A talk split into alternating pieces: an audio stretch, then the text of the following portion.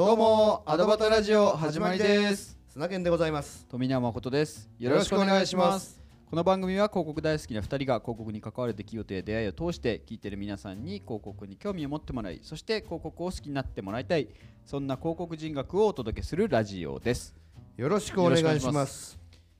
さて、はい。今日もゲスト会だ、そうですね。結構ゲストがパンパンパンと、もう続きますよええ、うんただこう皆さん僕らが会いたかった人たちそついに来ていただいてるっていう感じですよね。うはい。ではご紹介させていただきます、はい。むしゃらじの石川さんですこんにちは。趣味を何でもむしゃむしゃ。DJ 石川です。聞いたことある。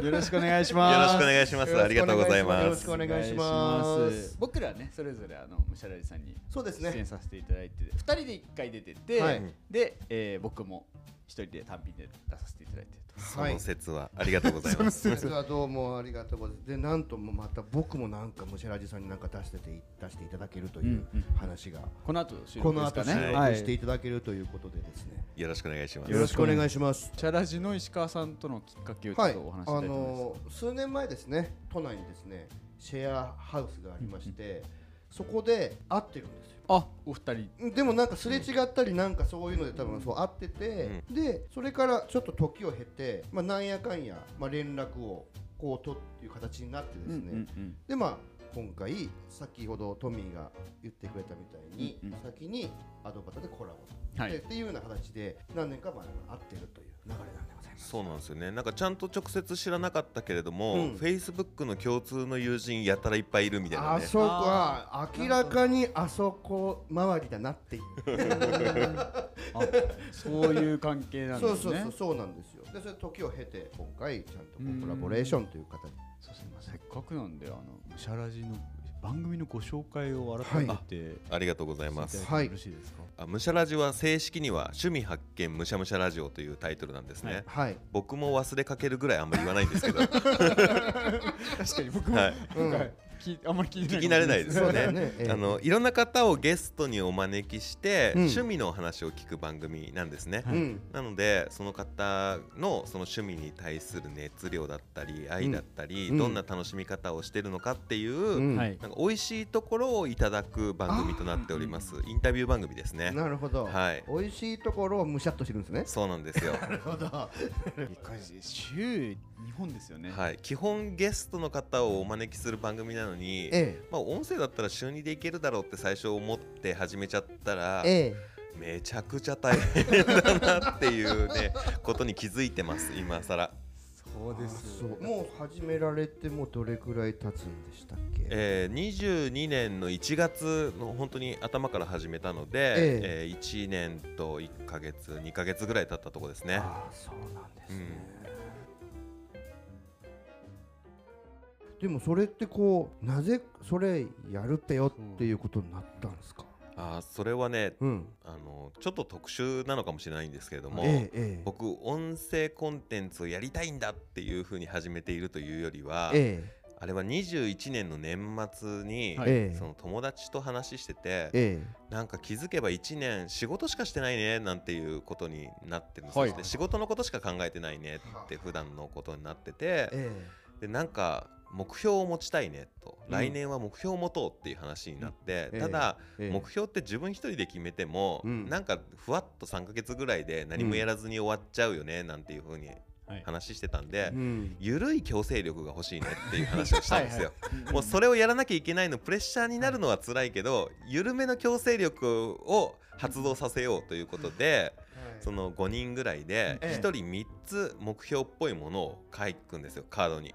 はい。 TOEIC で何点取るとかあ。毎日料理をするとか。あなるほど。そのメンバーでそうなんです。個々にね。個々に3つ書くんですよ。でそれを1つのボックスに入れるんです。なので、はい。計15枚の目標札が入ったものから、はい。じゃあ今年2022年僕はこれをやりますって引いたのが SNS フォロワー1万人っていうカードを引いたんですね、はい。はいでその SNS フォロワー1万人のカードを持ったまま年末休みに入ってはい。何やろうかなと思って、ええ。ツイッターとかインスタグラムとかもう大会すごい広いところにええ。なっているものをええ。今更始めるのもどうかなって思って。えあなんか音声来てるらしいなって聞いたことあるなと思って、はい。で僕ラジオリスナーでラジオ聞くのも好きですしはいはい。喋、るのも好きなんで、ええ。あラジオやってみようかなあなんかアンカーっていうアプリでうん。簡単に配信できるらしいぞ、よし、じゃあなんかいろんな人にインタビューする番組やってみるかって言って始めたんですよ。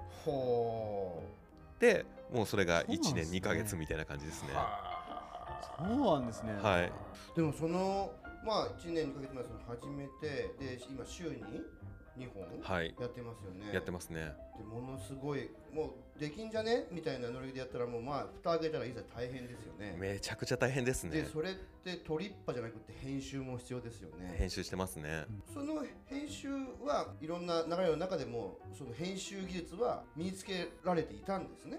なんかいえ。家庭の中であ家庭の中でですね、ええ。最初はもう完全にアンカーといえうえポッドキャスト配信アプリを使って、ええええあこれで音声取れるんだなで、はい。BGM 挟めるんだなっていうので、えろくに自分で聞き直しもせずに そのアンカーで組み立てる、えはい。はい。あの音声パート BGM パートみたいな感じのねええを作ってみたんですよ。えでやってたらうん。どうやらすごい間ができるみたいだぞっていうことに気がついて、えはい。あこれはちゃんとうん。編集ソフト使わなきゃいけないなっていうのが割と結構最初の2ヶ月3ヶ月ぐらいで気づいて、であちゃんとオーディション入れようと思って、アドビのオーディションを入れてええ。編集するようになりましたね。はい。それ全然違いますよね。全然違いますね。全然違う、はい。全然違うちゃんと地続きで1本作んなきゃダメなんだなっていうことに気づいて。なるほど。はい、ただね、あのー僕は他のポッドキャスターの皆さんほどええ機材にお金をかけていないのでええいま、未だに iPhone で録音してますすし、えええでそれを編集で音だけちょっと調整してるとかっていうレベルですけどね。でもなるほど。これ石川さんどっかでお話聞いた時にうん。優先順位を決めたというか、はい。おおっしゃってたと思うんですけど、はい。やっぱりゲスト呼ぶのに対して、うん。遠隔の方がうん。やっぱりゲストとして来ていただきやすいと、はい。うん。だったらもうその音質どうのこうのはまあまあ最低限担保しつつ、うんうん。ゲストの方が参加しやすいようなこうやり方でやるやった方がいいっていうふうにおっしゃってましたよね。そうですね、うん。あのーやっぱり何が一番大変かって、うん。その週2でゲスト しかも毎回違うゲストに来ていただくっていう、うん人の時間をいただくっていうのがやっぱ一番大変なので。そうなんですよ。むしゃむしゃさせていただくのが大変なので えええ会ってになるとやっぱりハードルは上がるじゃないですか。でね。知り合い限定になってしまうっていうのもあっはい。なんかこう自分の行動範囲外の人の話もすごく聞きたいなっていう思いがあったので、うん。もう最低限そのゲストにかける負担を小さくしようって思ったら、えもうそのズームとかで顔をつ,、ね、ええ。つないでカメラを起動させる必要もないし、えもうアンカーのリモート収録機能でえ。声だけ LINE のアドレスも教える必要ないし、はい。メールアドレスも教える必要ないし、はい。本名も大丈夫です、はい。ただ僕に30分から1時間 いただければ Twitter の DM のやり取りだけで、ええ。あとは音声の収録当日だけではい。参加できますよっていう状態にして、えだから本当にその休みの日にええ。家事をやってジムに行くまでの間の1時間とかえなるほど。寝る前の1時間とかはい。そこだけくださいってないうやり方をしています。あもう他は大丈夫ですよ、ちょっと静かでちょっと電波のいいところにいていただければっていうものにします。それでもええ。ゲストの方には負担はかけてるとは思うので。まあまあでもね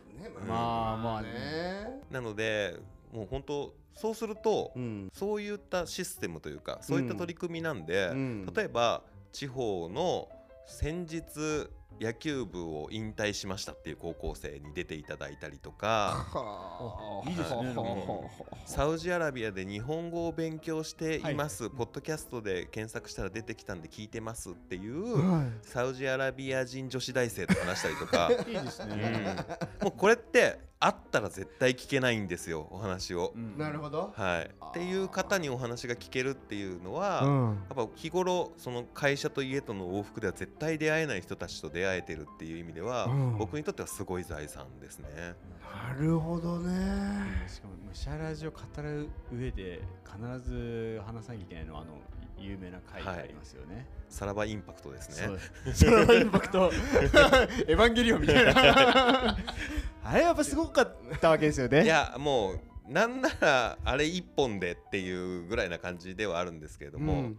まあちょっとねだいぶ早めに来てしまったインパクトではあったんですよ。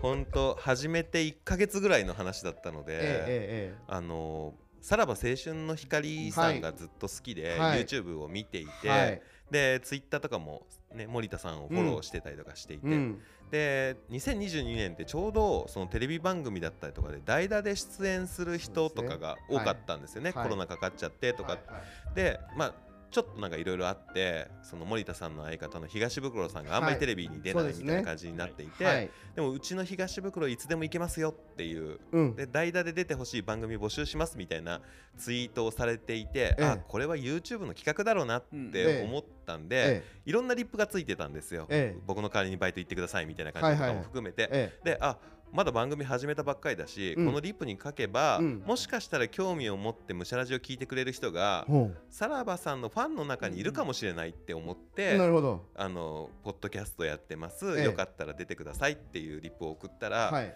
DM が来て、はい。であれよあれよとさらばさんに出演していただくことになり もうそのリップを送った数時間後にはさらばさんの事務所にいてあの YouTube に出てるっていうようなことになって、でその東袋さんに出ていただく回を収録させていただいたんですね。えでその動画で出てそのラジオの本編はって言ってリンク貼っていただいたのもあって、ええ。その日のええ。僕のそのむしゃらじのランキング Spotify のランキングえが5位とかになったんですね、ええ。デイリーランキングみたいな、だからはいその霜降り明星さんマジカルラブリーさん DJ 石川っていう謎のランキングが生まれて すごいですよね、ねすごいですよね。ジェーン・スーさんとかそういったところの中に、うん。なぜか。なぜか。な誰だ？ななぜでもないって 全員芸能人です。よそうそこに。はい、入ったのがすごいですよね。入れていただいて。さらばインパクト。サラバインパクトです。もうこれがなかったら多分僕続けてないんじゃないかなってすら思うんですけど、ええ。それがあってあの僕も出たいですとかっていう DM とかもたくさんいただけたりとかしたのもあって、えええしばらく順調にこういろんな方がゲストに出ていただけるっていう状態があって、最近見たらもう200万回再生されてるんですよその動画がさんの。はいさらばさんの動画が。ですごかったですね。だからそれがあってね、今度はもう普通にさらばさんを呼べるような番組にならなきゃいけないななんていう裏目標もあったりしながら、えええそのさらばさんがあったからその最初のね1ヶ月でそれがあったので 早かったですね。初速がえぐいは、ないっていう、だからそのアンカーとかで えその再生数とか見たときにええ。一番上のだけ数字が出て、はい。一番下のだけ数字が出るじゃないですか、はい。その日の再生回数が少なかったやつ、全期間とかで見たときに、絶対抜けないですからね、最大値がもう、確かにそこちょっとえぐいんですよもはや。もう、ええ。あの最初の1ヶ月で上りきるとこまで上って、ええ。あとはもう下がっていくだけっていう状態なので、えそれはね、なかなかあのあんまり経験することのないジレンマはありますけれども。うも。なんか普通だったらこうなんかこう右肩上がり、はい。ここと今月は今日先月よりうん上げていこうみたいなモチベーションでやるじゃないですか、えうんトップも一番最初に来ると、もう絶対に抜けない ほぼ絶対に抜けないことじゃないですか。もうそのとデイリーのトップ5に入っちゃうみたいな、はい。総合で総なんで。合でしょ？はい。もうだから普通にタレントさんがブワーっているそうですそうですそうです。ねもうあの普通に「オールナイトニッポン」の番組とかの間に入ってるんで。でしょ？そこにむしゃって。はい。むしゃって入っちゃったんで。こうもうねそうですだからただまあやっぱその経験できないことではあるかなとは思っていてね。その人生の中でも。だからそのさらばさんに出ていただいた後に五反田でやられてるさらばバーとかにも遊びに行かせていただいて、はいはい。でそうするとやっぱさらばさんのファンの方とかがいるんでむしゃさんですよね。そうなんですよ。いや出たん えでえちょっと遊びに来ましたとかって言ったらえ「え。あの人ですか？見ました?」って言って「写真撮ってください」とかっていやあれみたい言われてうんえ？人生初のファンサーを する側として経験するって。面面白いですね。あこれもなかなかできない経験だなと思って。やっぱ僕はそもそもそのやったことないことをなくしたいぐらいうん。いろんな経験をしたいっていうマインドではあるので、うん。あなんかそういったことができたのはやっぱうんポッドキャストを始めてからそういう出会い、まあ、大小あれどそれが一番インパクトとしては大きいですけど、うんいろいろなものと出会えているいろんな人と出会えているっていうのは、うん。ポッドキャスト始めてよかったなと思ってますね。そういうこうあまねく広くっていうところから抽出されたワードが趣味紹介っていう、うん、全世界をアイドル、そうですね、うん。まあ、全人類がゲスト対象になりえますからね。うん。なんで趣味を選んだかっていうと僕自身がそんなにポッドキャストはそんなに聞いてなかったんですよええ当時は。ええで、え自分がもしポッドキャストを聞くとしたらでラジオは聞いていてプロのそのおしゃべりをされる方はやっぱそれで勝負されていたりとかするうん。し、かといって、うん。自分自身が持っているその専門的な知識みたいなものとかって、うん。研究者とかじゃなければなかなか会社の許可とかが取れなかったりとかするから、はい。その自分の専門領域で話していくっていうところもちょっとハードルが高いなって思ったんです。っていうのと、その会社とは別に、うん。その会社でやっているところでもなんか多少顔出ししてたりとかはするので、はいはい。あのそういったところとは別で会社の屋根の下じゃなくうん。自分自身の力でどこまでうん。こうなんですかねフォロワー増やせるかなっていうところもやっぱ目標の一つなのかな。仕事と切り離すってはいいうのが最初の目的にもあったので、うんで考えた時にやっぱじゃあやっぱ聞いてもらうことは大事だなと、うん。そうですよはい。ね本当そうだと思います。うん。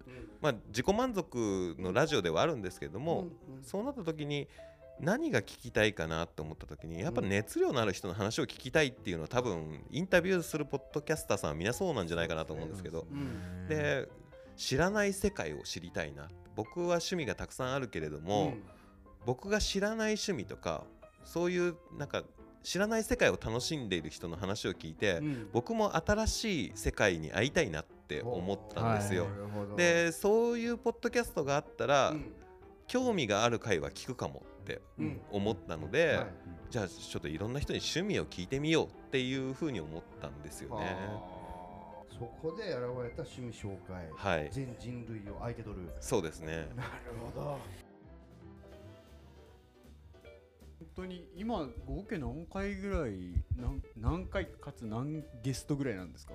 現在公開しているところで、うん。シャープ115が最新なので、で月に1回だけ一人喋りの回をはいはい。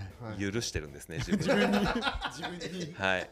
あのうん。そのゲストと時間を調整しないでも収録できる回みたいなのでやっていて、ええあとはやっぱパーソナリティの人となりも紹介したいっていうのでやっているので、うん。だからちょっと減ってでも100人近い感じの人には聞いてるんじゃないですかね。ちゃんと数えてないんですけど。1年でだから115回ぐらいだとそうですよね。ね。週に。うんはい。うちでだって3今年ちょうど2、まあ、2丸2年？そうだね。やって110何回なんで、うん。やっぱり。そうそうそうそう。同じぐらいですね。でもやっぱりあのーオンラインでやれるからっていうのは確かに本当にそう思いますね。うんはい。そこの中で、まあ、さっきあったそのさらばインパクトはい。が一番、まあ、テンションというか状況においても一番グッとうん。ご本人のテンションも上がった回だったのかな？そうですね。ただもうなんていうんですかね。訳がわからないうちに あれよあれよだったので、えいやもちろんさらばさん大好きだったえし、えうん。あのテンションはすごい上がりました。だからすごい経験したんじゃないかって帰りの電車の中で思いながら 帰ったんですけど。夢見心地なあれですよね、はいはい。うん、はい。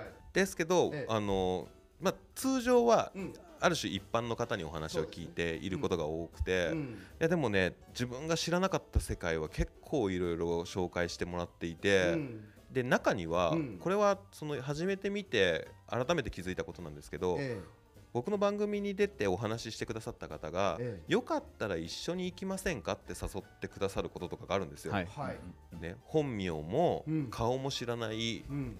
まあ、顔はもしかしたらさらばさん見てくださってるかもしれないですけどですね。であの行きませんかって誘ってくれるんですよ。えその地下アイドルをやられてる方が今度ライブあるんで来てくださえいみたいなのもあれば坂道が好きなんでうん一緒に話した後に坂道のライブ行きませんか？とかっていうのもありますしなんか一緒に謎解きしましょうよとか、そういうのをなるべく行くようにしているんですよ。うん。で本当に好きな人と一緒にお話そういった体験ができるんで、うん。本当に美味しいところが分かってる状態で。そうですよね。なるほどねいや僕今度だってプロレスちょっといタイミング見計らってます、ね、行きましょうって言ってますもんね、見計ならってます、るほどねレコメンドされてるところをシはい。ュッと。そうなんです。知ってる人と行く方が面白いそう。かったりすそれで本当に新しい扉がいっぱい開いてるんでなるほど。お話を聞いて武者一緒に体験して武者で 武者武者。なんですそれでももう本当に石川さん体が足りなくないですか？いやーなんかねでも心地いい体験ではあるかなとは思っています、今、はいはい。週に配信しながら先日筋トレの話をね はい。聞いたんですよ、ええええ。もう本当にあの体鍛えている方にお話聞いて、えでやった方がいいですよはいって言って、うん。3ヶ月やったら体変わりますからみたいな感じのことを言われて、え今その週3でジムに行くも乗っかってきちゃって。え そっかあのねそっかそうですよね。あの本末転倒な感じでちょっと体壊しますよ。そうですよがんじがらめになりますよ。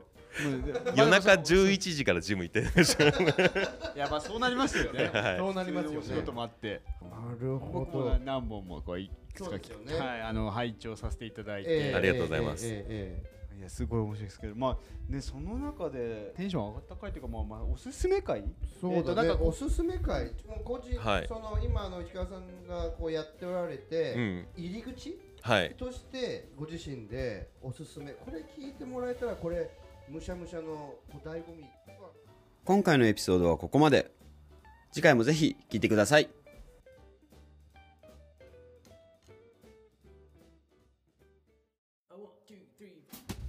いつも聞いてくださってありがとうございます。アドバタラジオは Apple Podcast と Spotify などで配信してます。Apple Podcast では評価やレビューを、Spotify ではフォローをぜひよろしくお願いします。良かったエピソードは SNS でシェアしていただくととっても嬉しいです。また、アドバタラジオからのお知らせは Twitter で行っております。2人の収録の様子や視聴者参加型の企画、ご意見ご要望の募集も随時発信しておりますので、ぜひこの機会にアドバタラジオの Twitter アカウントをフォローしてください。一緒に楽しいラジオにしていきましょう。よろしくお願いします。